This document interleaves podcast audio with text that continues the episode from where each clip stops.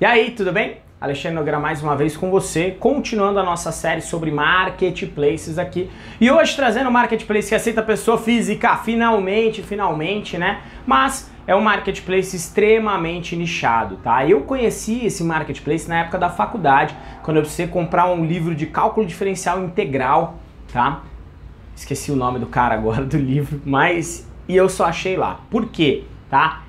É um marketplace de nicho de livros. Livros usados e livros novos, pessoa física e pessoa jurídica. Estante virtual é o marketplace que eu tô falando, tá? É um excelente marketplace para quem trabalha nessa categoria. No meu ver, os sebos do Brasil ainda não acordaram pela potência que se é vender livro pela internet, tá? Desde que seja em qualquer marketplace que aceite a sua categoria de livro, livros usados, você possa vir a trabalhar, tá? Então o estante virtual é muito bom para venda de livro, ok? Tem um público fantástico, fantástico, fantástico mesmo lá dentro.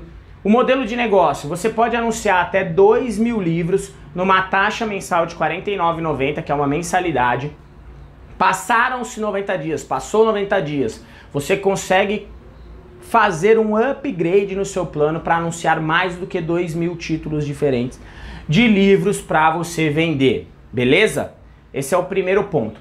Ali, como que funciona o comissionamento? Aí eu acredito que eles ainda estão um pouco atrasados, mas é um modelo que funciona hoje, tá? Você pode ter a sua conta no Wirecard ou no PayPal para poder fazer o seu recebimento via estante virtual. Você vai criar sua conta nesse um desses dois meios e vai fazer o seu recebimento. Eu indico o Wirecard aí de forma bem legal é, até pela atuação que eles têm no Brasil muito forte, tá certo? Então você configura o seu meio de pagamento no Wirecard, você vai ter a taxa da estante virtual sobre cada uma das vendas, de 8 a 12%, ok? Esse é como funciona. E além disso, você vai ter a taxa do seu intermediador de pagamento. Se você usar o Moip, tem a taxa do Moip. Se você usar o PayPal, tem a taxa do PayPal. Normalmente, como que funciona? De 8 a 12% para o estante virtual, ficando com um mínimo de R$ reais nessa comissão, tá?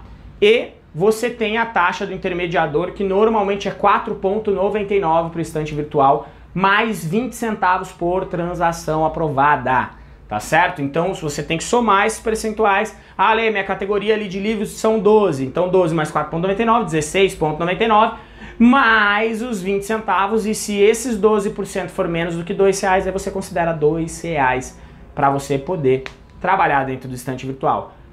É alto, é baixo? Acho que é razoável, é dentro do que a gente já tá meio acostumado, já conhece aí e já vem acontecendo, tá certo? Então, Aproveite, conheça o estante virtual. Se você é nichado, se você vende livro, coloca aqui embaixo até para eu saber se tem alguém que vende livro aí que acompanha o nosso canal. Galera, comenta aí, por favor, tá certo? Mas estante virtual, excelente, nichadíssimo de livro, vende muito bem, tá bom? Valeu, um grande abraço para você. Fica comigo, se você gostou, se inscreve, dá o seu like para você acompanhar e ficar sabendo sempre o que acontece. Valeu! Uou, uou, não vai embora ainda, tá? Antes de você ir embora, eu gostaria de chamar a tua atenção para algumas coisas aqui que aparecem na tela. Primeiro, eu te indico mais conteúdo sobre Marketplace para você poder visualizar e também eu quero te convidar para conhecer o meu treinamento gratuito. Ele fica mais ou menos aqui um botãozinho para você poder acessar. É um treinamento sobre marketplaces e e-commerce. A parte de e-commerce é feita pelo Márcio da The Loja Virtual.